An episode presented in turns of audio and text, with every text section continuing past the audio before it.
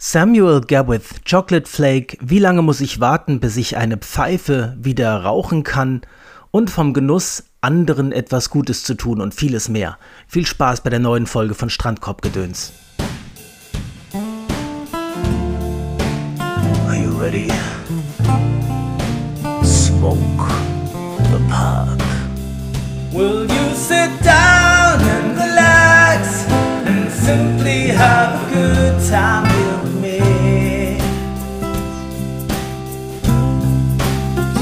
Set aside your fear and your grief and simply live the moment and you'll see you're free.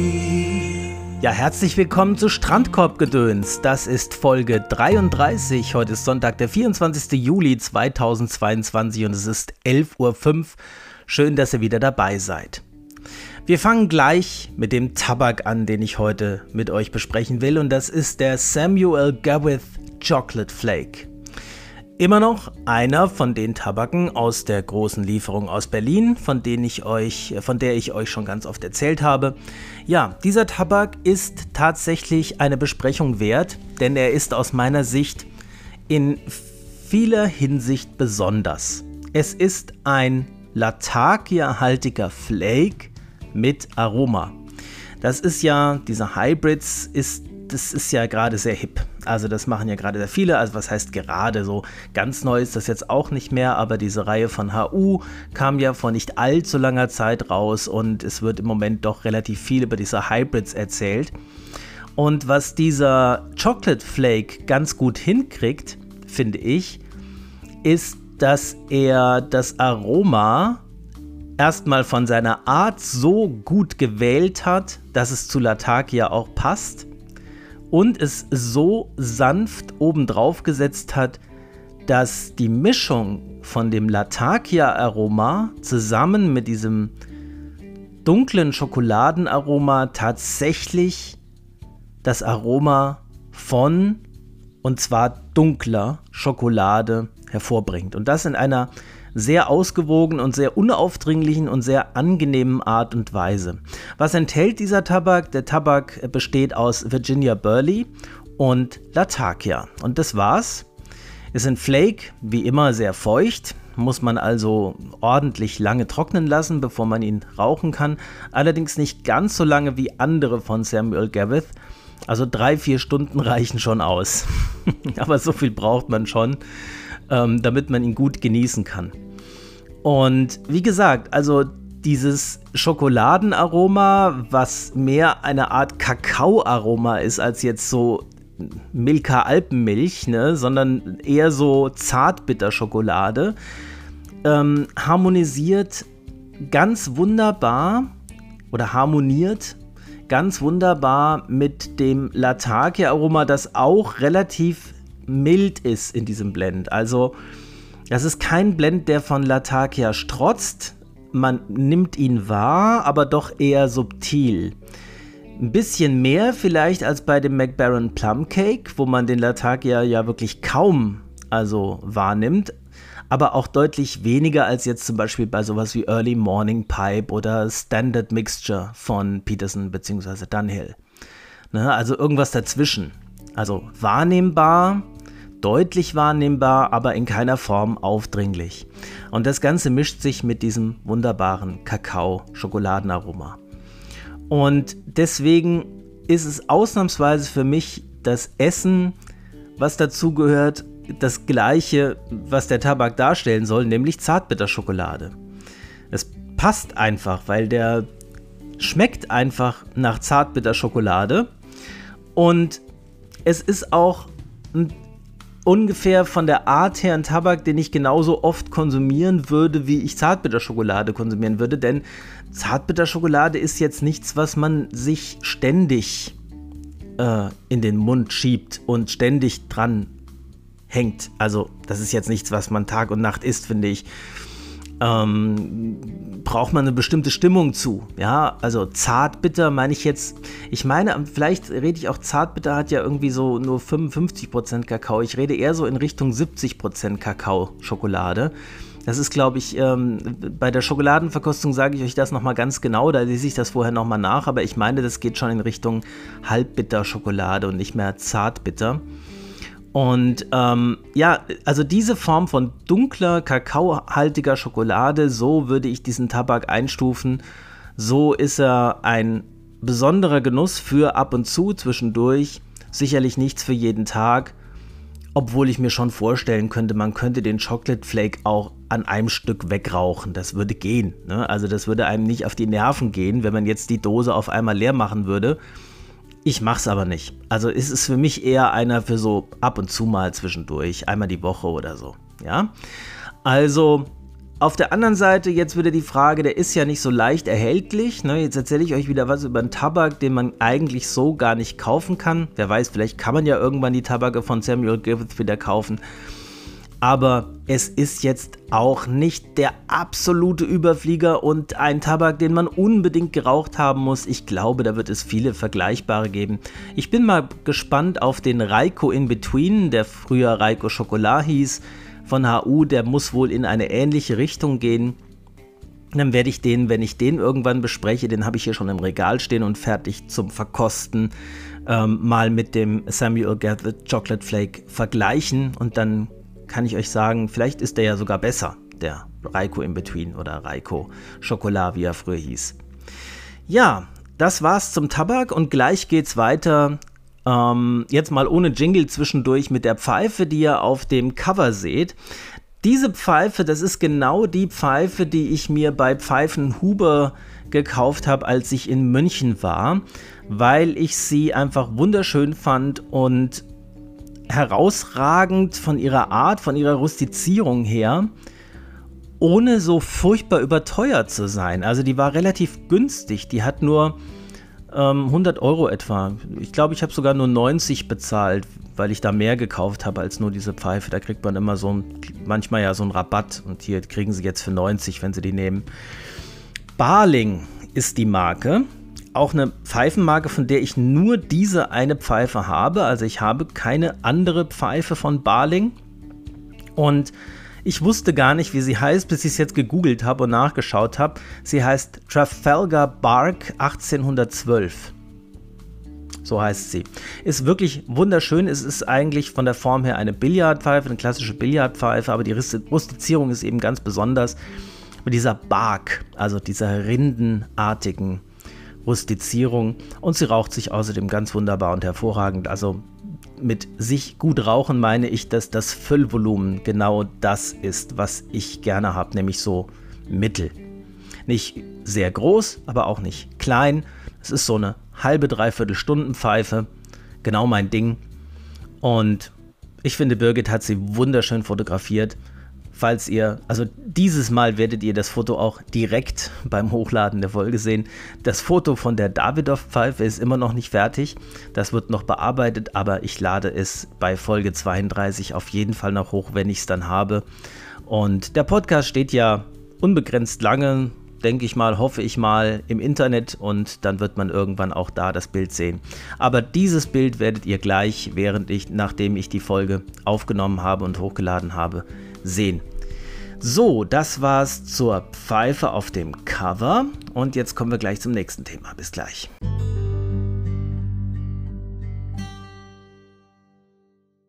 Ja, kommen wir zum heutigen Pfeifenthema. Eine Frage, die immer wieder gestellt wird in verschiedenen Gruppen auf Facebook oder in anderen Foren, auf Discord oder wo auch immer, ist immer die Frage, wie lange muss ich warten, bis ich eine Pfeife, nachdem ich sie aufgeraucht habe, leer geraucht habe, wieder rauchen kann? Und dann gibt es die verschiedensten Regeln dazu. Da gibt es Leute, die sagen, man braucht sieben Pfeifen, für jeden Tag eine Pfeife. Dann kann man die eine Pfeife an dem einen Tag so lange rauchen, wie man will. Wenn man sie dann sieben Tage ruhen lässt, ist das in Ordnung. Andere Regeln besagen, ich muss eine Pfeife 24 Stunden ruhen lassen, nachdem ich sie geraucht habe, sonst geht sie kaputt. Ja. Dann gibt es so Regeln, ach, ich weiß nicht, was es noch alles für Regeln gibt. Ich, ich kenne sie nicht alle. Ich bin sicher, es gibt noch viel mehr Regeln dazu. Und wo ich euch in der heutigen Folge ein bisschen zu ermuntern will, ist beim Pfeiferauchen mal nicht so sehr danach zu suchen, ob es schon eine Regel gibt dafür, wie man etwas tun muss, sondern einfach mal das eigene Gefühl und die eigenen Gedanken und das eigene logische Denken zu benutzen, um zu überlegen, was ist hier machbar und was nicht. Also, wenn ihr jetzt so eine Pfeife geraucht habt, ne? Und ihr wartet so eine Viertelstunde, 20 Minuten, bis sie schön kalt ist wieder, kühl, damit man sie in Ruhe sauber machen kann. Und dann geht ihr mit dem Pfeifenreiniger in den Rauchkanal. Dann ist ja der Pfeifenreiniger danach schon ziemlich schmodderig. Ne? Da hängt ja so feuchter, klebriger Teer dran. So. Der ist aber aus meiner Sicht durch das Entfernen mit dem Pfeifenreiniger nicht vollkommen weg. Da ist das Gröbste weg, kann man sagen. Ne? Um den wirklich sauber zu kriegen, müsste man einen viel größeren Aufwand betreiben. Zum Beispiel mit Isopropanol getränkte Pfeifenreiniger da reinlegen und einwirken lassen oder einfach mit Zitronensaft oder das macht man ja nicht nach jedem Pfeiferauchen. Also vielleicht gibt es Leute, die das machen. Ich mache es nicht nach jedem Pfeiferauchen. Ich habe euch das ja schon mal gesagt. Ich mache sowas so alle drei Monate. Alle drei Monate kriegen meine Pfeifen so ein bisschen so eine Art Grundreinigung. Da werden die einmal richtig von innen und von außen so poliert, was heißt poliert, gereinigt, dass sie wieder schön sind und frisch sind. Das ist für mich ein guter Rhythmus alle drei Monate. Und ich mache das immer, wenn ein Kalend nicht kalendarischer, sondern meteorologischer Jahreszeitenwechsel ist. Also immer zum Frühlingsanfang, Sommeranfang, Herbstanfang und Winteranfang nach meteorologischer Sicht. Das wäre dann also am 1. März für den Frühling, am 1. Juni für den Sommer und so weiter. Ja? Und ähm, was heißt, äh, das muss natürlich nicht genau am 1. Juni sein oder am 1. März, sondern ich nehme das so als Anhaltspunkt, ne? Also so ungefähr in der Zeit, wenn es dann mal passt, an einem Wochenende oder so, wenn ich dann Zeit habe. Ja, ähm, was passiert jetzt also, wenn ihr eine Pfeife nachdem ihr sie geraucht habt, nur eine Stunde liegen lasst und direkt wieder raucht. Dann ist die drin ja noch so ein bisschen feucht und klebrig und teerig. Und dann raucht ihr direkt nochmal in der gleichen Pfeife Tabak. Dann würde ich sagen, kommt auf diese klebrige Schicht noch eine klebrige Schicht. Klebrige, teerige, pumpige, schmoddrige Schicht drauf. Ja? Und das ist von meinem Gefühl her irgendwie ein bisschen viel. Ja, also in meiner, in meiner Vorstellung, vor meinem geistigen Auge addiert sich das. Und es, die, die Schicht wird eher dicker, als wenn man die Pfeife ordentlich abtrocknen lässt, sodass ähm, dieses Teerige weg ist, sondern einfach nur so, so ein Cake sich bildet aus, aus ausgetrocknetem, aus so einer ausgetrockneten Tabakkohleschicht, die dann den Rauchkanal und die Brennkammer auskleidet. So dass ich sagen würde, für meinen Geschmack ist es besser, die Pfeife erstmal ein bisschen trocknen zu lassen, bis sie ordentlich trocken ist. So. Aber 24 Stunden, das ist die Frage. Ne? Braucht das wirklich 24 Stunden? Wer hat diese Zahl denn festgelegt? Und gibt es jemanden von euch, der wirklich auf die Uhr guckt und sagt, ah, 15 Uhr habe ich die Pfeife beendet, also darf ich die maximal um 15.30 Uhr morgen wieder rauchen. Ähm, nein, so gehe ich da nicht vor. Das finde ich ein bisschen übertrieben. Aber einfach ein bisschen liegen lassen und von meinem Gefühl her einfach, wenn es irgendwie geht, nicht unbedingt zweimal am Tag die gleiche Pfeife rauchen, sondern einfach am nächsten Tag wieder. Wenn die über Nacht getrocknet ist, ist alles in bester Ordnung, finde ich. Ja dann ist auf jeden Fall alles safe. Was passiert jetzt, wenn ihr es mal anders macht? Wenn ihr mal im Urlaub seid und habt nur drei Pfeifen dabei oder zwei und raucht mal eine Woche lang jede Pfeife dreimal am Tag? Wird die dann explodieren? Wird sie euch in der Hand äh, verbrennen, äh, zerfallen und danach unbrauchbar sein? Naja, sicherlich nicht, ja. Aber sie wird halt schneller schmottrig. Man muss sie vielleicht intensiver reinigen, ja. Und ähm, das kann man schon mal machen, finde ich. Das ist überhaupt nicht schlimm. Aber ich würde es halt nicht regelmäßig machen. Ich würde halt nicht äh, zwei Pfeifen besitzen und die äh, den ganzen Tag durchnudeln. Kann man auch machen, aber da muss man relativ schnell wahrscheinlich irgendwann sie entweder zu einem fachmännischen Aufbereiter geben oder sie halt wirklich oder eine neue kaufen, ja. Und ich mag meine Pfeifen eigentlich ganz gerne. Das sind für mich auch so ein bisschen so, so, so Freudenobjekte. Ja, ich, ich pflege die gerne und, und habe die gerne schön. Und das, die so oft zu rauchen, das macht mir keinen Spaß. Aber das heißt nicht, dass es, das, dass es der einzig richtige Weg ist. Ne? Ich, ich wollte euch ermuntern, für euch selbst nachzudenken. Was, was wollt ihr mit eurem Pfeifen machen? Wie wollt ihr mit denen umgehen? Wenn ihr sagt, mir macht das nichts aus, also ich rauche die auch fünfmal am Tag. Ich kenne auch YouTuber, die das schon gesagt haben, dass sie das so machen. Alles in Ordnung. Ja? Oft wird ja auch die, Fra die Frage gestellt beim Pfeiferauchen so, was mache ich verkehrt? Das ist eine Frage, die ganz oft gestellt wird, vor allem auf Facebook in den verschiedenen Gruppen. Ich habe das und das Problem, was mache ich verkehrt?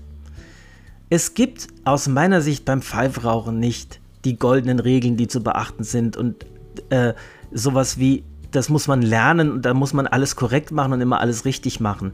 Verkehrt machen. Also verkehrt macht ihr es dann, wenn euch das Pfeifrauchen keinen Spaß macht. Dann macht ihr irgendwas verkehrt, ja. Also wenn es nicht schmeckt, wenn es unangenehm ist, wenn, wenn irgendwas nicht läuft, wenn irgendwas nicht gut ist, dann macht ihr was verkehrt, aber in dem Sinne nicht, weil ihr irgendwie gegen ein Pfeifenrauchergesetz verstoßen habt, nach Paragraph 34b oder so, sondern weil euch der Genuss abhanden geht. Und beim Pfeifenrauchen geht es ja ums Genießen und ums Spaß haben dran. Und wenn es euch keinen Spaß macht und irgendwas nicht läuft, macht ihr in dem Sinne für euch was verkehrt, ja?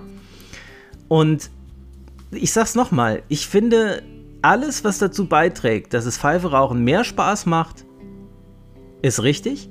Und alles, was, was euch daran hindert, was das verhindert, ist ungünstig, nicht zieldienlich. Ja? Also, das ist meine Antwort dazu, wie mache ich das? Wie lange warte ich, bis ich eine Pfeife wieder rauche, bis zum nächsten Tag und fertig. Ja, und es kann auch so sein, dass ich abends um elf die Pfeife geraucht habe und, ähm, ja, so, so spät rauche ich selten, aber im Urlaub vielleicht schon mal. Und dass ich dann am nächsten Morgen gleich wieder diese Pfeife rauche, ja. Das werde ich aber, weil ich so doch relativ viele Pfeifen habe, nicht regelmäßig so machen. Das wird nicht oft passieren. Das, aber ich, ich mache mir auch keinen Kopf darum. Also ich, ich habe jetzt kein System, wo ich sage, ähm, ich muss die Pfeifen in einer bestimmten Reihenfolge rauchen, damit sie alle die möglichst, eine möglichst lange Ruhezeit haben, sondern ich will ja Spaß haben beim Pfeifrauchen, wenn ich mich nicht mir den Kopf zerbrechen, sondern ich nehme einfach die Pfeife, auf die ich gerade Lust habe und wo ich denke, ja, die habe ich heute noch nicht geraucht. Und das war's. Und damit komme ich wunderbar klar. Ja.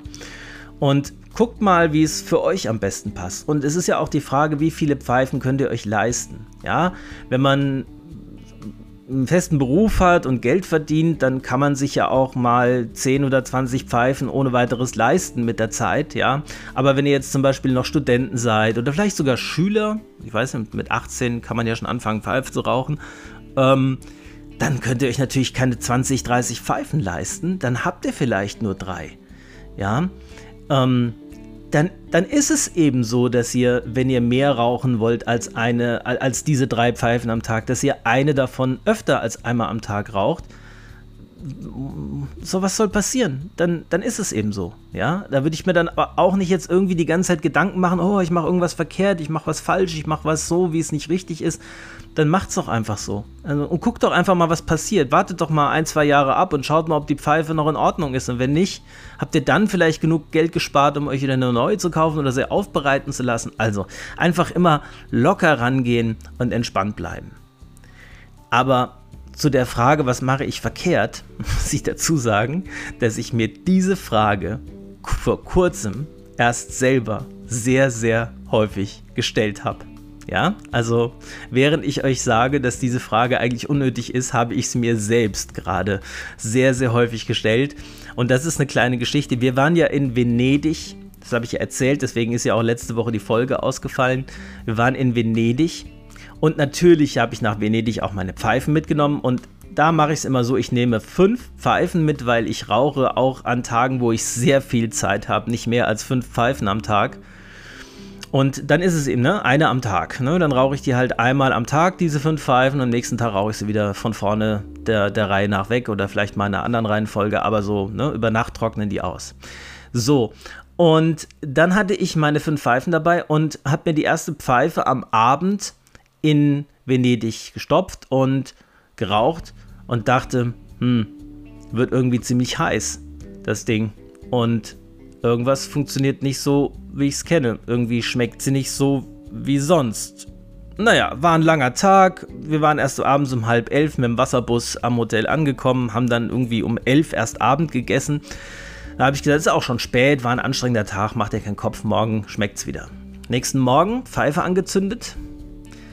Erster Zug, zweiter Zug noch in Ordnung, dann instant heiß. Also, und wenn ich jetzt heiß sage, ne, dann meine ich, die Pfeife ist, ist, nicht irgendwie zu heiß geworden im Sinne von, dass man ein Thermometer dran hält und sagt, das ist nicht die optimale Pfeifentemperatur, sondern so heiß, dass sie kaum noch anfassen konnte. Und ich dachte, was ist denn da los? Ja, und es, ich ziehe an der Pfeife, es kommt kein Rauch. Also nach, nach oben steigt aus dem Pfeifenkopf, aus der Brennkammer immer wieder so ein bisschen Rauch raus.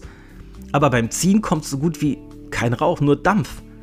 Und diesen Effekt kenne ich eigentlich nur von extrem feuchtem Pfeifentabak. Nun muss ich sagen, ich bin generell dazu übergegangen, nicht mehr die Pfeifentabake einzeln in Portionen zu trocknen, bevor ich sie rauche, sondern ich bin einfach mittlerweile dazu gekommen, dass für mich der Tabak am besten ist, wenn er richtig trocken ist. Ich mag Pfeifentabak auch Aromaten. Ich habe nicht die Erfahrung gemacht, dass das Aroma dadurch verloren geht. Keine Sorge. Ich habe nicht das Gefühl, dass ein Aromat schlechter wird, wenn er trocken ist. Im Gegenteil, er wird besser für mich.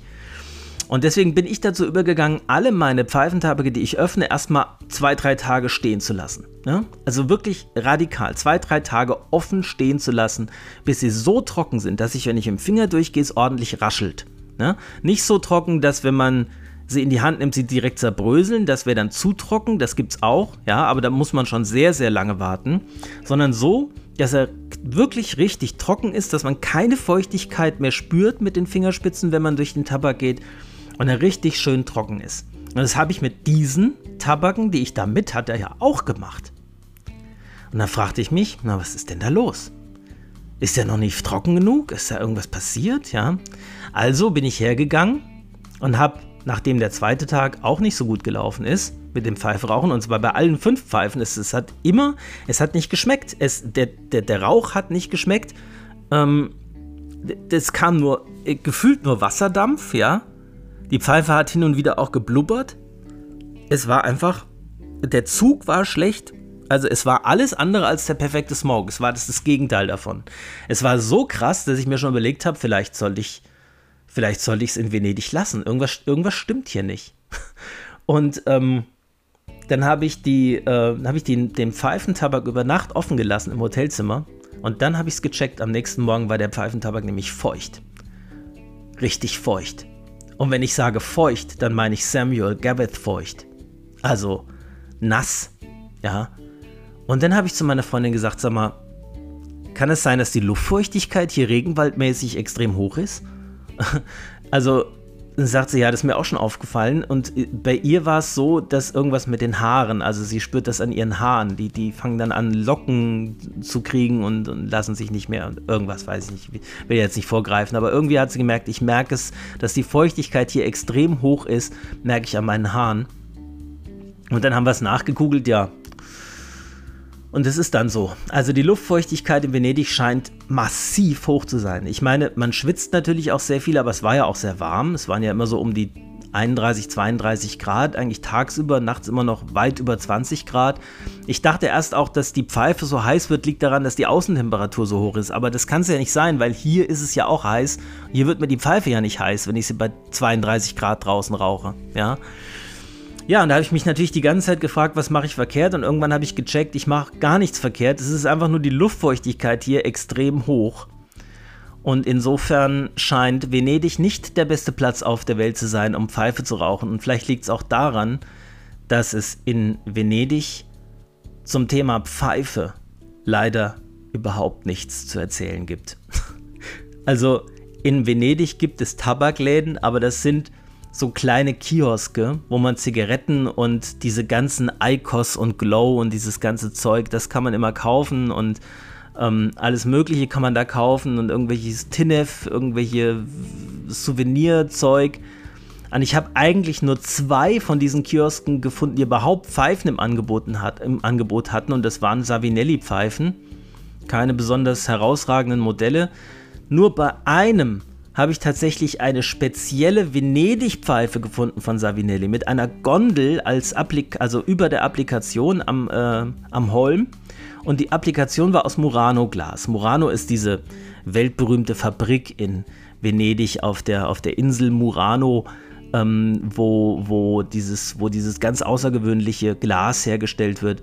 Und dann habe ich gesagt, das wäre doch ein schönes Andenken. Da bin ich in den Laden rein und habe gesagt, hallo, ich interessiere mich für diese Pfeife da draußen mit der Gondel drauf. Ähm, sagt, ja, das ist auch eine ganz besondere Pfeife, also alles natürlich auf Englisch, ähm, mit Murano-Glas als Applikation und hier kriegen sie noch einen extra exquisiten Stopfer dazu aus Murano-Glas. Jetzt muss man sagen, das war eine Pfeife mit einem eher kleinen Füllvolumen, die jetzt nicht besonders aufregend war. Das war eine glatte Dublin, ja, Bend und sag ich, was soll die denn kosten? Und sagt sie 280 Euro. Und ich gesagt, oh, ich weiß nicht. Also, das ist jetzt schon ein stolzer Preis und das, ähm, ich finde, nur wegen dieses Murano, das weiß ja keiner, also ich weiß zwar, dass Murano-Glas ist, aber nur die Applikation, versteht ihr? Also wirklich nur dieser kleine Ring, wo das Mundstück in den Holm geht, das war aus Murano-Glas. Das war jetzt auch nicht besonders schön, das war in Türkisblau bei einer dunkelbraunen Pfeife. Sah jetzt für mich nicht wirklich passend aus. Der Stopfer war außerdem auch nicht besonders schön. Der war aus Glas, ja, aber aus, auch aus diesem dunkelblauen Glas und naja, ein Stopfer fällt auch schon mal hin, ne, dann ist der halt sofort kaputt. Und ich habe gedacht, nee, tut mir leid. Also es wäre ein schönes Andenken, aber das muss nicht sein. Ja, und deswegen habe ich das Thema Pfeife in Venedig dann relativ schnell so am dritten Tag ähm, ad acta gelegt und gedacht, das ist hier, mit Pfeife hat der Urlaub nicht viel zu tun. Ich habe trotzdem aus Gewohnheit, kann man sagen, oder weil ich immer wieder gehofft habe, dass doch noch mal was draus wird, immer mal wieder eine Pfeife angezündet, aber es ist immer weniger geworden und irgendwann habe ich es aufgegeben. Also Venedig nochmal dazu. Ne? Venedig ist eine wunderschöne Stadt. Es lohnt sich auf jeden Fall, sich Venedig mal anzuschauen. Es ist wunderschön da. Was ein bisschen nervt, sind die Massen an Touristen, von denen man ja selber auch einer ist, wenn man ehrlich ist, ja. Aber ähm, die Lautstärke auch, also wie, wie die, wie darum die ganze Zeit gerät. Also es ist ein ständiges Murmeln und ähm, also überall alles voller Menschen, die laut reden miteinander und Kinder, die schreien und also ruhig ist das nicht. Ja? Wunderschön, aber nicht ruhig. Und ich muss dann auch sagen, also da verstehe ich dann immer nicht, wie die Leute die ganze Zeit mit ihren Handys da nur am Selfies machen sind und überall an jeder Ecke, wo irgendwas Besonderes ist, was als Sehenswürdigkeit gilt, muss man sich erstmal portieren postieren mit seinem Selfie-Stick da und fünf Fotos schießen und die auf Instagram und Facebook hochladen. Das ist nicht so ganz meine Welt. Ich bin eher der Typ, der, ich mache nie Selfies, also überhaupt nie. Ich, ich hasse Fotos von mir selbst, ich mag das nicht. Ich mache keine Sel Selfies und ich poste auch keine Selfies und ich mache auch keine Fotos im Urlaub, weil das, das, ein Foto kann aus meiner Erfahrung eine Erinnerung nie so einfangen, wie sie wirklich war. Aber wer da Spaß dran hat, ist ja in Ordnung. Für mich war es eher ein bisschen anstrengend, aber ansonsten natürlich eine sehr schöne Stadt und einfach so die ganze Atmosphäre da mit diesen, mit diesen ähm, Meerausläufern, das sind ja, ne, das ist ja Meer, was da überall durch die Stadt geht, die ganzen Kanäle, da entlang zu laufen, über diese kleinen Brücken zu gehen, das macht schon Spaß, das ist schon schön. Aber als Podcaster, der einen Podcast über Pfeifen macht, hatte ich irgendwie gehofft, vielleicht ein bisschen mehr erzählen zu können. Das ging leider nicht. Aber eine Sache möchte ich euch noch erzählen. Das hat jetzt nichts mit Pfeiferauchen zu tun, aber ich finde es trotzdem erzählenswert. An unserem ersten Morgen im Hotel haben wir gefragt, ob wir auch draußen frühstücken können. Und die Antwort war, nee, das ist zu gefährlich. das ist zu gefährlich. Und ich habe gesagt, was? Wieso ist das gefährlich? Wieso haben wir irgendwie Killerwespen oder... Nee, die Vögel, hieß es dann. Die Vögel greifen an. Und ich sage jetzt, komm, Vögel greifen mich an?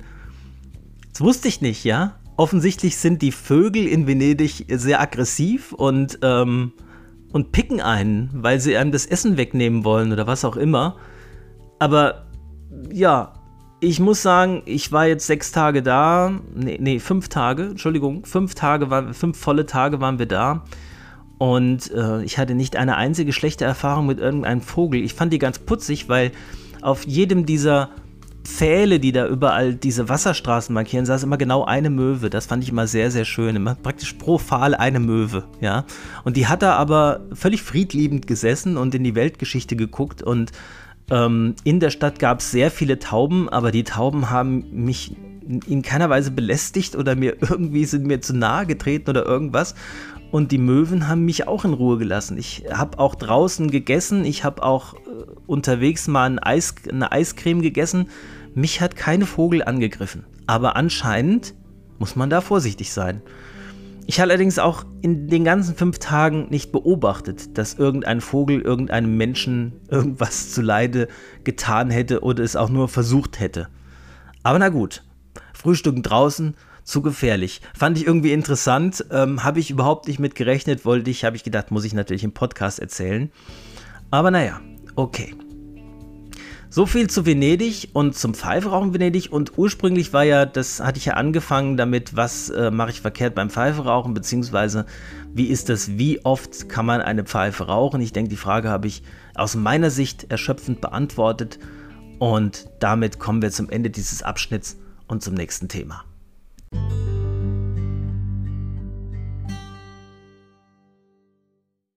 So, kommen wir zum heutigen Genussthema. Und ich will heute mal über einen besonderen Genuss reden, den ich erlebe, wenn ich anderen Lebewesen was Gutes tue. Hm. Folgendes ist passiert. Kurz bevor wir nach Venedig geflogen sind, ähm, hat es auf dem Dachboden ein kratzendes Geräusch gemacht.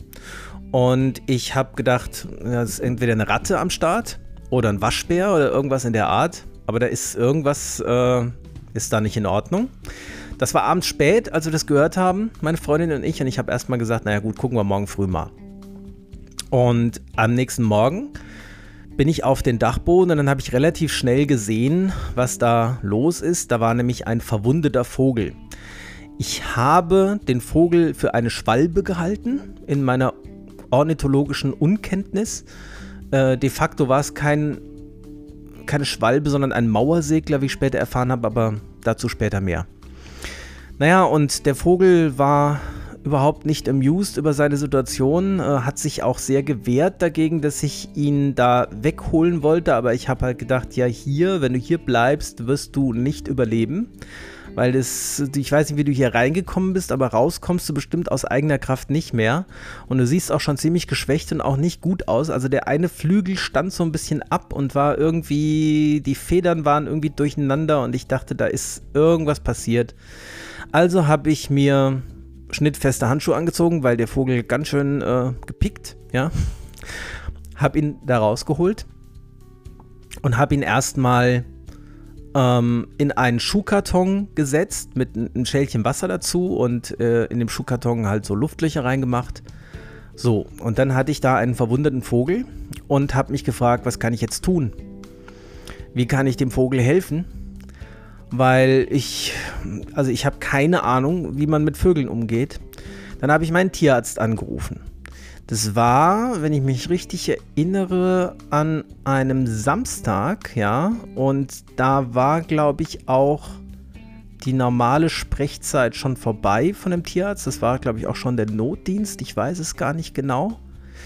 Irgendwie, ich kann den genauen Zeitpunkt nicht mehr erinnern, aber auf jeden Fall habe ich dann den Tierarzt angerufen und habe gesagt, folgende Situation, habe hier eine Schwalbe auf dem Dachboden gefunden, die scheint verletzt zu sein, was kann ich jetzt tun? Und dann sagte mein Haustierarzt, tut mir leid, mit Vögeln, wir sind keine Vögelauffangstation, wir können Ihnen da nicht helfen.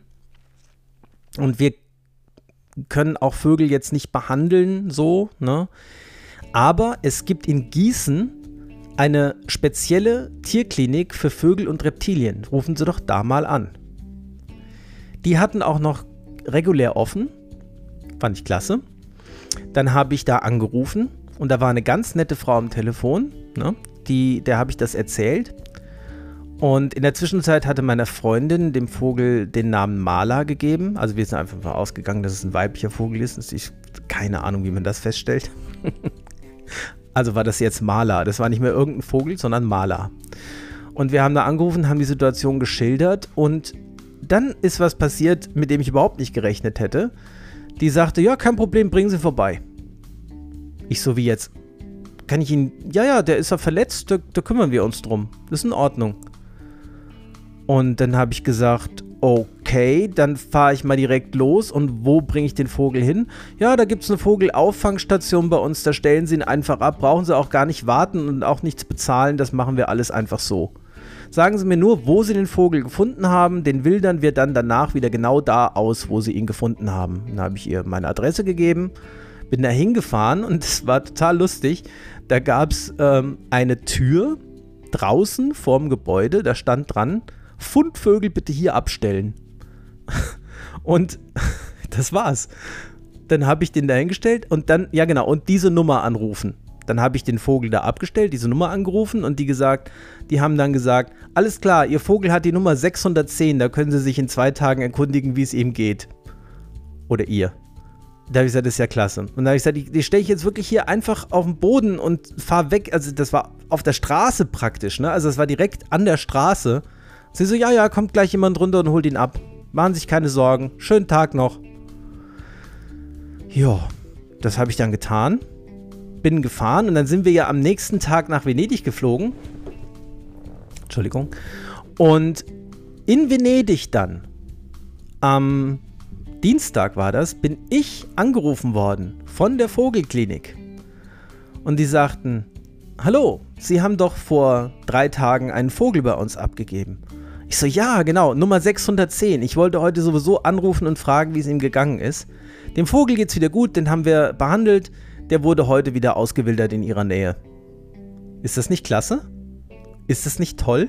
Ich finde, also es wird ja viel über den Menschen geschimpft, über die, über die Gattung Homo sapiens. Ja, es wird ja viel Böses darüber gesagt, wie, wie, wie rücksichtslos und gemein der Mensch ist und wie er die Welt um sich herum zerstört gibt es natürlich auch Gründe für. Ja, will ich jetzt auch gar nicht sagen, dass das stimmt, aber ich finde es schön, auch mal so eine Gegebenheit zu erzählen, weil da haben Menschen sich einfach äh, unentgeltlich darum gekümmert, dass ein verletztes Tier wieder in Ordnung kommt und wieder in seine Umgebung. Also die sind wirklich, die sind von Gießen aus hier hergefahren und haben den hier freigelassen, während wir im Urlaub waren. Das ist doch toll, oder? Ich finde das, ich find, das ist eine besondere Art von Genuss, einem Lebewesen, was Hilfe braucht, diese Hilfe zu geben und das einfach sich dran zu freuen, dass man ein Leben gerettet hat. Weil wenn wir das nicht getan hätten, wäre der Vogel gestorben. Ja, ich weiß nicht, wie das gewesen wäre bei der Hitze, wenn der noch einen Tag lang da gelegen hätte. Ich weiß nicht, was passiert wäre, wenn wir den einfach draußen irgendwo hingesetzt hätten. Abgesehen davon, dass unsere Katzen ihn wahrscheinlich gefangen hätten. Ja. Aber so geht es dem Vogel. Mala ist wieder unterwegs, fängt wieder ihre Mücken und freut sich ihres Lebens. Es sei denn, unsere Katzen haben sie mittlerweile gefangen. Dann ist es eben so. Ne?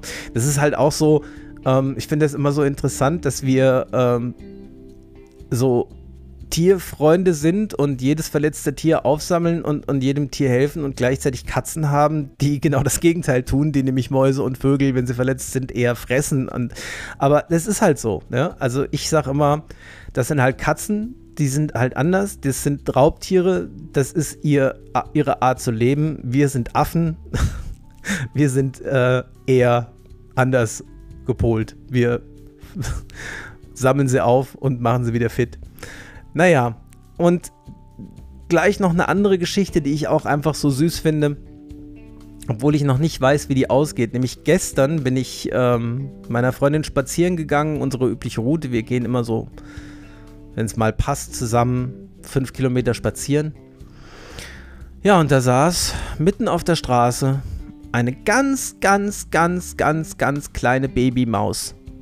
Ja, also zwei Zentimeter vielleicht. Wirklich, mini, eine Mini-Maus ganz, ganz, ganz klitzeklein. Das muss noch ein Baby gewesen sein.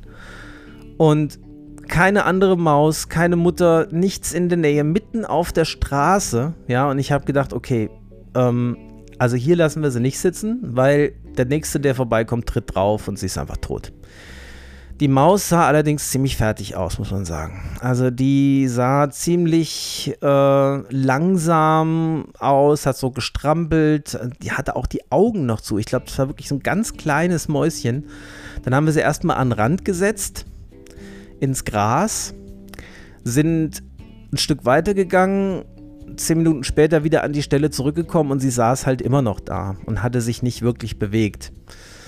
Also haben wir die Maus genommen, also beziehungsweise ich habe sie in die Hand genommen, ganz vorsichtig und haben gesagt, okay, wir müssen uns, wir müssen uns natürlich nicht, aber wir wollen uns ein bisschen um dieses Mäuschen kümmern. Es wird es wahrscheinlich nicht überleben, es hat nicht so gute Chancen bei der Temperatur und ohne Mutter, aber versuchen kann man es ja mal. Also habe ich die Maus genommen, in die Hand genommen und dann auf einmal ist die Maus doch sehr lebendig geworden. Also bis dahin war sie noch sehr träge und dann hat sie aber angefangen zu strampeln. Ähm, und da habe ich gesagt, okay, da ist noch Leben drin, da ist noch Kraft drin, das lohnt sich, da nochmal was zu machen. Haben wir wieder unsere Haustierärztin angerufen, ich weiß, angerufen, ich weiß nicht, was sie mittlerweile von uns denkt, und haben gesagt, wir haben hier eine kleine Babymaus gefunden, was können wir denn tun? Und die sagte, ach Gott, mit kleinen Mäusen kenne ich mich auch nicht so wahnsinnig gut aus, weil bin ich jetzt nicht der Experte, ne? das ist halt eher Katzen und Hunde, aber Versuchen können Sie, wenn Sie ihr eine Mischung aus Fencheltee und Milch mit der Pipette eingeben. Okay, ich sag, Fencheltee habe ich jetzt nicht wirklich am Samstagabend am Start. Ähm, na gut, also ich habe erstmal die Maus mitgenommen und was halt wirklich sehr, sehr süß war, war, dass die immer versucht hat, an meiner Hand zu saugen. Also die hat mich, die hat meine Hand für ihre Mutter gehalten und hat immer an meiner Hand, an meinen Fingern so, so ganz mit ihrem ganz kleinen Mäulchen versucht zu saugen. Das war so süß. Naja, auf jeden Fall sind wir dann auf dem schnellsten Weg nach Hause gegangen. Das waren noch so etwa zwei Kilometer. Haben die dann auch wieder in einen Schuhkarton gesetzt mit Luftlöchern und haben versucht, ihr Milch einzugeben. Hat sie aber nicht genommen. Nichts. Haben wir gesagt, okay, machen wir das so, dass wir die Maus jetzt hier über Nacht im Bad liegen lassen in diesem Schuhkarton, dann ist sie morgen tot. Das ist ziemlich sicher. Also haben wir nochmal die Tierklinik in Heskim angerufen.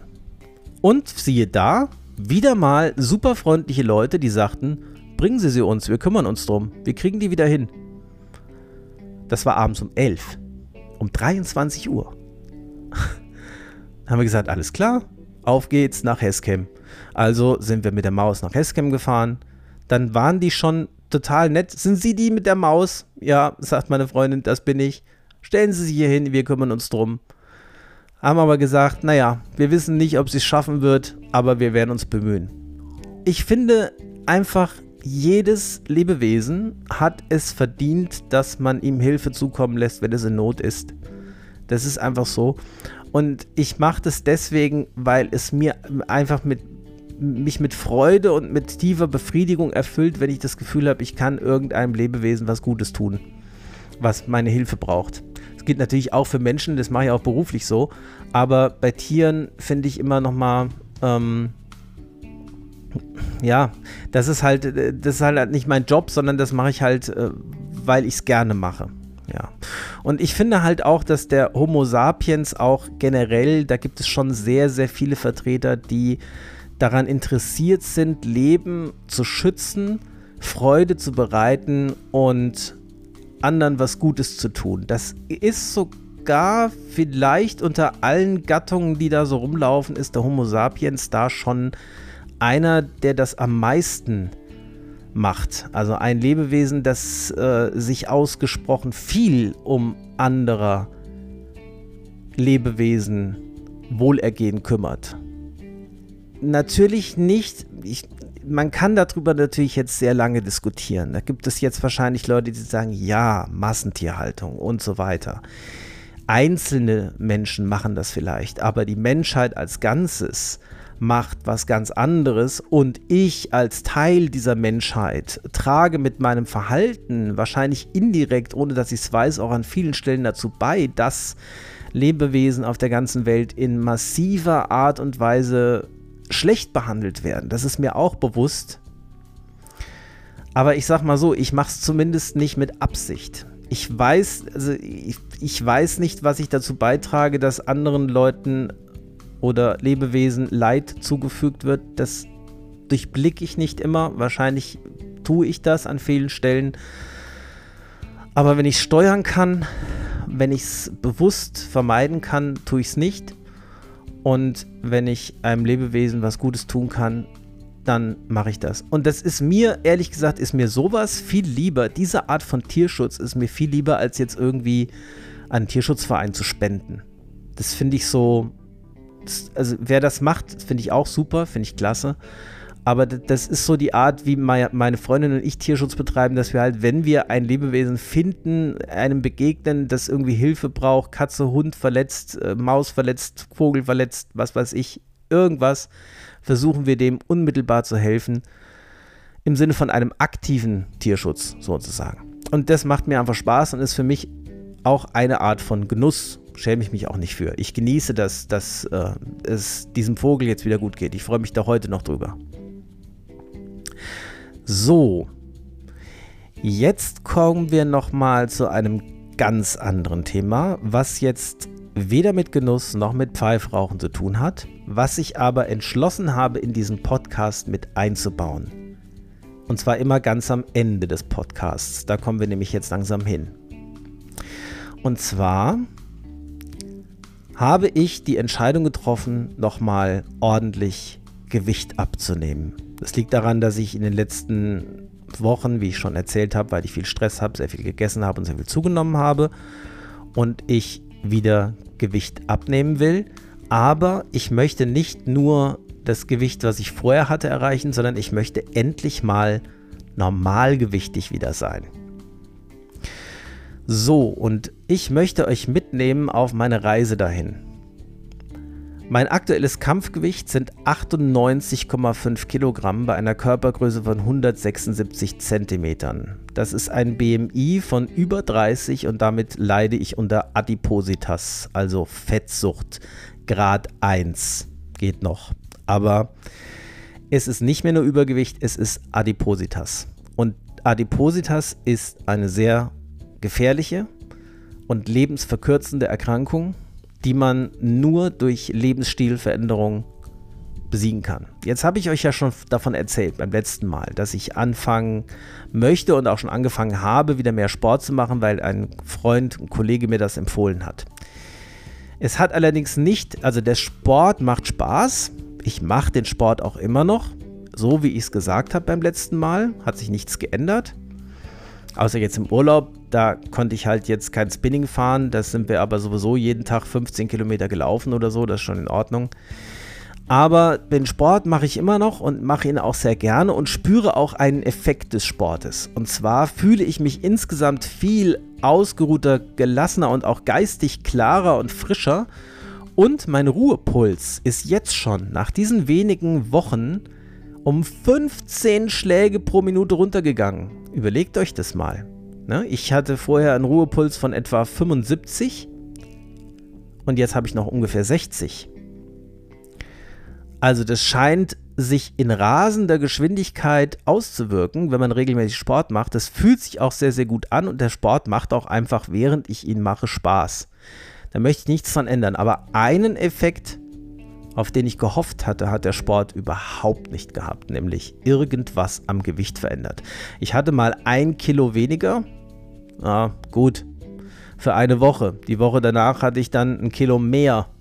Jetzt bin ich wieder da, wo ich angefangen habe. Bei 98 Kilo. Also, der Sport alleine führt jetzt zwar dazu, dass ich vorhabe, Gewicht abzunehmen, führt aber nicht unmittelbar zur Gewichtsreduktion. Und das ist eigentlich das, was auch die Studien, die ich kenne zum Thema Gewichtsabnahme sagen. Sport ohne Ernährungsumstellung führt eigentlich, wenn überhaupt, zur Gewichtszunahme, weil man nach dem Sport vermehrt Hunger hat und eher mehr isst, als man beim Sport verbraucht hat. Und was ich jetzt machen will, ich möchte euch auf eine ehrliche Reise mitnehmen, wie ich 25 Kilo Gewicht abnehmen will. Mein Ziel ist 75 Kilo. Das ist mein erklärtes Ziel. Und ich möchte euch einfach mitnehmen auf diese Reise. Die wird viele Höhen und Tiefen haben. Ich werde euch davon erzählen. Aber ich werde euch nicht aus der Sicht eines Menschen erzählen, der das schon geschafft hat und dann hinterher rum posaunt, wie leicht das doch alles war und wie, wie, wie unkompliziert und ach, wie, wie viel Spaß das gemacht hat und wie toll das war und wie, wie, wie das nichts mit Verzicht zu tun hat, sondern ich möchte ehrlich mit euch sein. Und ich glaube, wenn man ehrlich ist, kann man, wenn man Gewicht abnehmen will, auf Verzicht nicht verzichten. Man muss einfach weniger essen und zwar so wenig, dass man Hunger hat. Ich glaube, dass eine Gewichtsabnahme ohne Hunger nicht möglich ist. Ich glaube, dass alles andere Schönreden ist. Und ich glaube auch, dass die Sache so von wegen die Art der Nahrung, dass man nur die Art der Nahrung umstellen muss, dass man nur gesund essen muss, ballaststoffreich und viel Gemüse und Obst und so und dass dann schon alles gut wird, dass es nicht funktioniert. Unterm Strich muss einfach die Kilokalorienbilanz negativ sein. Das ist das, was zur Gewichtsabnahme führt. Alles andere halte ich für an den Haaren herbeigezogenes Schönreden. Vielleicht gibt es ja unter den Hörern, unter euch, jemanden, der auch zu dick ist für seine Verhältnisse, also der, der sich selber zu dick findet oder der vielleicht auch objektiv einen zu hohen BMI hat und der auch schon, so wie ich, eigentlich ein gemütlicher Typ ist und nicht der, derjenige ist, der ja, einfach schon immer dünn war und noch nie Probleme damit hatte. Denn diese Leute, die einem immer sagen, dass es doch eigentlich ganz einfach ist, dünn zu sein, sind wir mal ehrlich, das sind meistens die Leute, die einfach auch noch nie dick waren, die einfach von der Genetik her viel besser ausgestattet sind als Leute wie ich, die, wenn sie ein Salatblatt von 20 Meter Entfernung mal schief angucken, zwei Kilo zunehmen. Ja. Das ist einfach so bei mir. Ich lebe auch in einer Familie, wo Übergewicht ein Dauerthema ist, wo alle Übergewicht haben. Ja? Und ähm, das liegt, glaube ich, im Wesentlichen daran, dass wir einfach oder ich mehr Hunger habe als die meisten anderen Menschen. Ich habe einfach immer Hunger. Es wäre für mich überhaupt kein Problem zuzunehmen. Ich kann immer essen. Ich außer vielleicht, wenn ich mir gerade ne, ein dickes Abendessen reingezogen habe, dann kann ich danach natürlich nichts mehr essen. Aber ich habe relativ schnell, auch nach einer großen Mahlzeit, wieder Hunger und kann eigentlich immer essen, wenn ich will. Und es gibt andere Leute, bei denen ist das nicht so. Ne? Ich, ich hatte mal einen Freund, und da habe ich natürlich immer noch, ist immer noch mein Freund, aber mein bester Freund früher, der war Handball-Bundesligaspieler und Sportskanone der hat immer gesagt, ich kann essen, was ich will, ich werde nicht dick. Ja, das hat gestimmt, aber der wollte auch nie essen. ja, insofern stimmte es, dass er sagte, was ich will, weil er wollte nie. Der, immer wenn ich gesagt habe, ich hätte jetzt Hunger auf irgendwas, sagte, ah nee, ich habe ja erst gegessen, ich will jetzt hier heute Abend wieder. Ne? Und dann abends hat er gesagt, ja, eine Kleinigkeit. Ja, wenn es Chips gab oder so, hat er sich eine Handvoll genommen und gesagt, mir reicht's. Ich brauche nicht, ich bin total satt jetzt. Ja klar, er hat gegessen, was er wollte und ist nie dick geworden, weil er einfach nie essen wollte. Ja. Und das ist, glaube ich, so ein bisschen der Unterschied ähm, zwischen Leuten mit dieser Genetik und meiner Genetik, die eigentlich immer Hunger haben und ähm, von Natur aus auch nicht so hibbelig sind, sondern eher gemütlicher Typ, der nicht ständig irgendwo rumflippt und, und irgendwas macht und ständig auf Bewegung aus ist. Ich muss mich zur Bewegung auch eher überwinden. So, und dann habe ich ausgerechnet, wie das gehen kann. Denn ich glaube schon, dass der Hinweis meines Kollegen, dass dieser eine Cheat-Tag die Woche wichtig ist, damit man es langfristig durchhält, dass der wichtig und gut ist. Denn wenn ich jetzt ab jetzt Kalorien zähle und wirklich mir alles vom Mund abspare und jeden Tag 500 bis 1000 Kalorien Defizit fahre und das über ein Jahr lang mache, irgendwann reicht es mir. Irgendwann wird der Punkt kommen, wo ich sage, es ist mir alles egal. Ne? Und dann nehme ich das alles in. Also, das ist immer das Problem bei mir. Ich brauche, um zwei Kilo abzunehmen, brauche ich ungefähr zwei Monate. Ja. Harte Disziplin. Um sie zuzunehmen, brauche ich einen Besuch bei McDonalds so ungefähr. also, ne, also es, es, es, das steht in keinem Verhältnis. Das ist, ich habe es jetzt ein bisschen übertrieben, ihr versteht schon, ja, aber es geht so in die Richtung. Zwei Kilo zuzunehmen ist in zwei Wochen überhaupt gar kein Problem. Ganz, ganz einfach zu schaffen. Aber zwei Kilo abzunehmen bedeutet vier bis acht Wochen Disziplin. So, und jetzt habe ich mir überlegt, wie mache ich das mit so einem Cheat-Tag? Und ich habe überlegt, ich mache es so, dass ich als Grundverbrauch, es gibt ja mittlerweile Gott sei Dank alle möglichen Apps, die einem das erleichtern, ne? also die einem sagen können, wie viel Kalorien man am Tag verbraucht hat. Die Apple Watch zeigt einem ja ständig an, was man für Kalorien verbraucht. Die zählt die Schritte, die achtet auf die Pulsfrequenz und kann einem ungefähr sagen, wieso der Verbrauch ist. Und jetzt, wenn ich jetzt eingebe, dass mein Gewicht 98 Kilo sind, dann sagt mir eine App im Internet, dass mein Grundverbrauch 2000 Kilokalorien sind. Grundverbrauch bedeutet, das ist der Verbrauch, den ich habe, wenn ich horizontal auf dem Rücken liege und nichts tue. Also wirklich null Bewegung habe den ganzen Tag und nur esse und liege. Das sind 2000 Kalorien. Wenn ich jetzt also sage, ich nehme diesen Grundverbrauch als, als Maß und lass dann noch von meiner Uhr ausrechnen, wie viel ich an, durch Bewegung, durch tägliche Bewegung am Arbeitsplatz oder durch Sport noch dazu äh, verbraucht habe und ziehe dann 500 Kalorien davon ab und versuche die zu halten, dann habe ich ein 500 Kalorien Defizit. Das sind in sieben Tagen 3500 Kalorien, also ein halbes Kilo pro Woche ungefähr. Das würde relativ einfach funktionieren, weil ich dann noch relativ viel essen könnte. Das würde aber auch bedeuten, dass ich mit jedem Kilo, das ich abnehme, meinen Grundverbrauch korrigieren müsste, weil er immer weniger wird. Das ist das Gemeine. Je leichter man wird, desto geringer der Grundverbrauch. Ist tatsächlich so. Erstens habe ich keine Lust, ständig diesen Grundverbrauch neu auszurechnen. Und zweitens würde das bedeuten, dass es immer, immer, immer schwerer wird. Also gehe ich von Anfang an von dem Grundverbrauch aus, den ich habe, wenn ich 75 Kilo schon wiege nämlich ungefähr 1600 Kalorien. Das sind 400 Kalorien weniger am Tag. Wenn ich also jetzt schon von einem Grundverbrauch von 1600 Kalorien ausgehe und damit ein 500 bis 1000 Kalorien Defizit fahre, werde ich am Anfang wesentlich schneller abnehmen und am Ende immer weniger, bis ich irgendwann bei 75 Kilogramm, wenn ich kein Defizit mehr fahre, gar nichts mehr abnehme. Und dann habe ich mir überlegt, wenn ich einen Cheat-Tag die Woche mache, ein Cheat-Tag würde bedeuten, dass ich an dem Tag keine Kilokalorien zähle und esse, was ich will, da komme ich locker und zwar ohne Probleme auf 4000 Kalorien. Also ohne, also wenn, wenn ich einfach nur nicht drüber nachdenke, was ich esse, 4000 Kalorien überhaupt kein Thema. Morgens ein Frühstück mit meiner Freundin irgendwo im äh, in der Stadt, 1500 Kalorien, zack, weg. Ja? Mittags nochmal ein Eis gegessen, nochmal 600 Kalorien, sind wir schon bei 2100. Ein fettes Abendessen, eine Pizza und noch ein Salat dazu, nochmal 2000 Kalorien, sind wir schon bei 4100 Kalorien. So. Ähm, das bedeutet dann aber bei dem Grundverbrauch von 1600 Kalorien ein Plus, ein Kalorien-Gegenteil von Defizit von 2400 Kalorien. Ja, dann sind die sechs Tage, die ich äh, 500 Kalorien weniger gegessen habe, schon so gut wie weg. Es sind noch 1000 Kalorien übrig, die ich im Defizit in der ganzen Woche habe. Das ist, das ist die bittere Wahrheit. Das ist die Realität. Ja?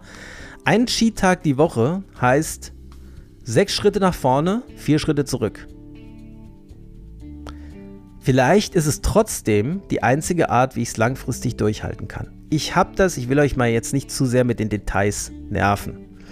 Ich habe mir das insgesamt so ausgerechnet, dass ich 1100 Kalorien am Tag plus das, was ich an Verbrennen, also durch Sport, durch Bewegung am Tag verbrauche, essen kann und damit also 500 Kalorien unter dem Zielgewicht von 75 Kilo bei diesem Grundverbrauch Jetzt wird es schwer zu verstehen, ne? Jetzt habe ich mich ein bisschen verhaspelt. Aber ihr wisst ungefähr, was ich meine. Also 1100 plus das, was ich be mich bewege, an sechs Tagen der Woche und einen Tag der Woche egal. Dann müsste ich, ja, dann schaue ich einfach mal, wie es funktioniert. Ja, ich schaue einfach mal, was ich dabei abnehme, aber ich rechne nicht mehr als ein halbes Kilo in ein, zwei Wochen. Es wird am Anfang etwas schneller gehen, wie gesagt, weil ich diese 400 Kalorien noch durch das Gewicht mehr verbrauche. Da wird es vielleicht sogar auch ein halbes Kilo die Woche sein, aber es wird langsam, langsam, langsam gehen. Trotzdem glaube ich, dass das der Weg ist, wie es am ehesten funktionieren wird und auch nachhaltig funktionieren wird. Und da halte ich euch einfach immer auf dem neuesten Stand. Und ich fange damit nicht sofort an. Das ist ja auch was, was einem diese Ernährungsgurus immer sagen. Fang sofort an. Keine, keine Verzögerung. Sofort und heute, jetzt fängst du sofort an. Und ähm, immer diese Härte. Ja?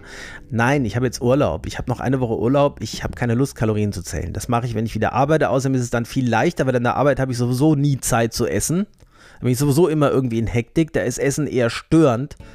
Und das mein Weg war es immer, wenn ich Kaloriendefizit fahre, von morgens an den ganzen Tag gar nichts essen, bis abends um 6 oder 7 Uhr, dann einmal satt essen, eine eins, es kann auch eine Pizza sein, ja, einmal satt essen und das war's.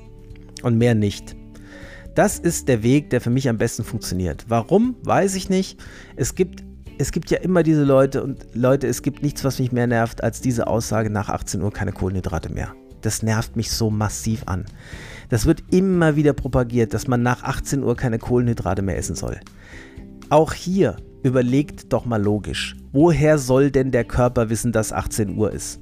Woher merkt denn der Körper, dass jetzt 18 Uhr ist und dass die Kohlenhydrate jetzt besonders gefährlich und böse sind? Das ist doch Unsinn. Das ist doch wirklich Unsinn. Wenn man nach 18 Uhr keine Kohlenhydrate isst, isst man wahrscheinlich sowieso generell weniger nach 18 Uhr. Das heißt, man isst am Tag einfach weniger und dadurch hat man eher dieses Defizit. Mittlerweile gibt es übrigens auch eine sehr gute und auch belastbare, gut durchgeführte Studie, die gezeigt hat, eine Gruppe hat vor 18 Uhr Kohlenhydrate gegessen und danach nicht mehr. Die andere hat nach 18 Uhr jede Menge Kohlenhydrate gegessen. Aber beide hatten die gleiche Kalorienzufuhr und das Gewicht der beiden Gruppen hat sich nach mehreren Monaten nicht unterschieden. Also der Gewichtsverlauf. Kein signifikanter Unterschied.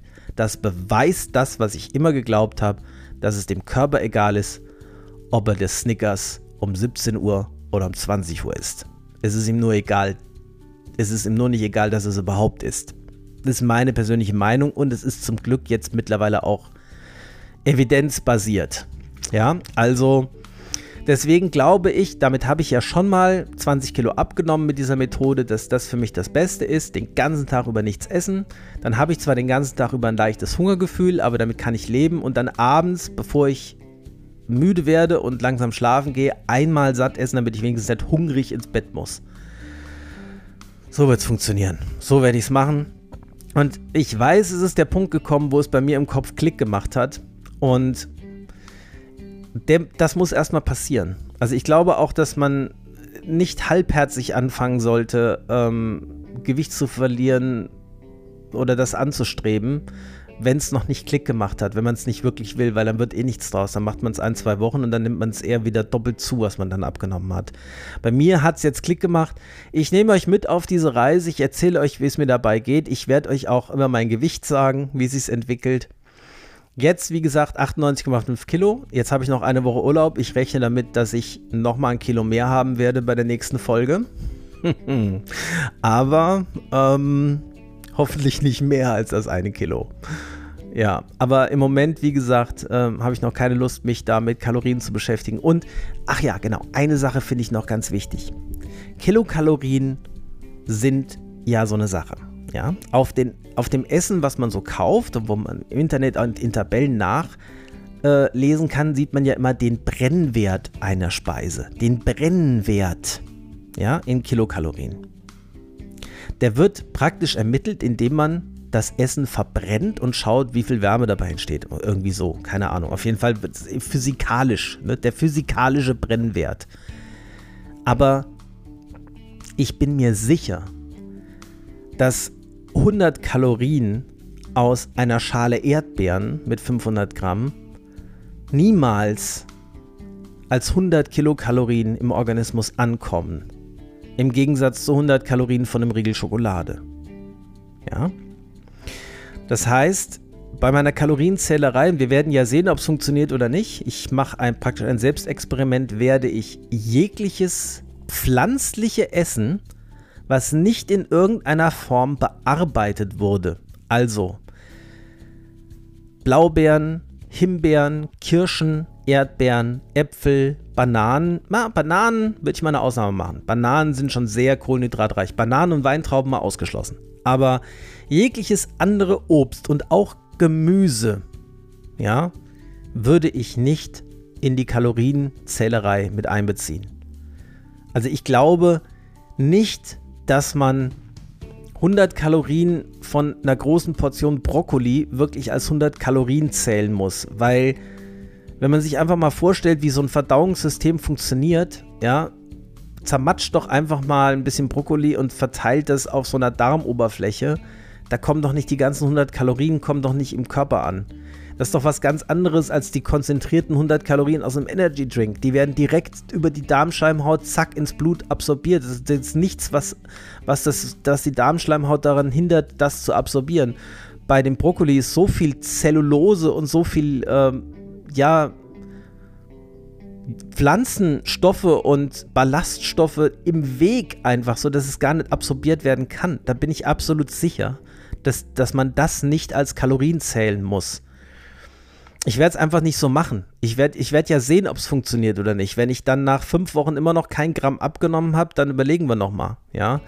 Aber das werde ich nicht tun. Also Obst und Gemüse werde ich nicht als Kalorien zählen. Als Kalorien werde ich alles zählen, was in irgendeiner Form bearbeitet ist. Ja. Ähm, nebenbei übrigens ist immer das Argument, ne? So ein Apfel hat 75 Kalorien. Ähm, willst du lieber einen Apfel essen oder lieber zwei Stücke Schokolade? Was ist dir lieber? Wovon wirst du satter? Hm, ja, von der Schokolade. Ganz klar. Lieber zwei Stück Schokolade als der Apfel. Aber nach meiner Erzählung werde ich es ja nicht so machen, dass ich den Apfel überhaupt als Kalorien zähle. Ich glaube auch nicht, dass ich mich deswegen jeden Abend mit Mangos und, äh, und Wein, äh, keine Weintrauben wollte ich rauslassen, aber mit äh, Blaubeeren und, und Himbeeren vollstopfen werde. Das glaube ich nicht. Das wird nicht passieren. Aber jegliche Form von irgendwie gearteten Obst, Gemüse, Pflanzen, die man im, frisch im Supermarkt so kaufen kann, werde ich nicht zählen. Was anderes ist natürlich, wenn ich einen Salat esse und da ist Salatsoße dran. Die Salatsoße wird natürlich kalkuliert. Wenn ich das Gemüse in Öl anbrate, wird natürlich das Öl berechnet. Ist klar, aber nicht das Gemüse, was im Öl schwimmt. Ja, das Gemüse an sich ist nicht das Problem. Gut. Ich bin gespannt, wo die Reise hingeht. Mein Ziel wäre, und ich, ich finde, also ich muss ehrlich mal sagen, das ist ja mutig, was ich hier mache. Ne? Ich, ich erzähle das nicht am Ende meiner Reise, sondern ich erzähle es euch am Anfang meiner Reise. Und ich riskiere, dass ich auf die Nase falle und es nicht funktioniert. Und ich hinterher äh, dicke Töne gespuckt habe und nichts bei rausgekommen ist. Aber das mache ich ganz bewusst so. Ja. Ähm, ich sage es euch am Anfang der Reise. Ich nehme euch mit dahin. Und mein Ziel wäre wirklich irgendwann mal wieder in der Lage zu sein, 10 Kilometer durchzujoggen. Das würde mir schon, das wäre schon mal so das Mindestziel, was ich habe. Ja, einfach weil mir das Spaß macht, einfach weil ich das gerne mache. Und mein absolutes Traumziel wäre, dass ich es mit 50 Jahren schaffe, einen Halbmarathon zu laufen. Ob ich das hinkriege oder nicht, wenn es nicht klappt, mache ich mir die Welt nicht kaputt, mache ich mir, mache ich mir, also ich weiß, ihr wisst, was ich meine, mache ich mir jetzt nicht Vorwürfe, aber es wäre so ein Ziel, dass ich sage, jetzt bin ich 46, mit 50 laufe ich nochmal einen Halbmarathon. Ich glaube auch, dass es ein realistischer Zeitpunkt ist, dass ich so in vier Jahren da bin, dass ich bei 75 Kilo bin. Also ich glaube, viel schneller wird das nicht funktionieren und ich brauche sehr viel Geduld, sehr viel Disziplin und einen sehr langen Atem. Und dafür hole ich jetzt nochmal eine Woche tief Luft und dann geht's los. Der eine Cheat-Tag in der Woche, der rettet mich, glaube ich, dass ich es wirklich diese vier Jahre dann durchhalten kann. Dass ich wenigstens einen Tag die Woche mir mal keinen Kopf ums Essen machen muss. Ich habe mir als Cheat-Tag den Samstag ausgedacht, aber wenn es sich irgendwie anbietet und am Sonntag irgendwo eine Veranstaltung ist, wo viel gegessen wird, werde ich das natürlich auch mal individuell verschieben. So, also kleiner Zusatz im Strandkorb-Gedöns-Podcast, der nicht unbedingt direkt was mit Pfeife rauchen oder Genuss zu tun hat, aber trotzdem interessant sein kann. Vor allem, was ich toll finden würde, wäre, wenn jetzt einer von euch, der auch schon lange überlegt, mal ein bisschen Gewicht abzunehmen, sich ein bisschen angesteckt fühlt durch das, was ich hier sage und sagt, hey, da ist mal einer, der ehrlich ist und der nicht versucht, schön zu reden, sondern der sagt, es wird harte Arbeit und es wird nicht so einfach, aber ich mache es trotzdem und sagt, ich schließe mich an und ich mache mit. Ja, das wäre natürlich toll. Ähm, aber wie gesagt, ähm, in dem Fall keine Kostenfalle. Die meisten, die euch über, über das Gewicht abnehmen, was erzählen, wollen irgendwann Geld von euch. Ja, also wollen, äh, wollen euch irgendein tolles Programm verkaufen oder irgend, irgendwas, wollen irgendwie Geld daraus machen. Das wird nie passieren. Strandkorbgedöns ist und bleibt für immer kostenfrei und entspannt. Okay, das war's für die heutige Folge. Ich hoffe, ihr hattet ein bisschen Spaß beim Zuhören. Ich freue mich, dass ihr wieder dabei wart und ich wünsche euch natürlich so oft wie möglich den perfekten Smoke und alles das, was ihr euch auch für euch selbst wünschen würdet. Bis dann, bis zur nächsten Folge. Macht's gut. Tschüss.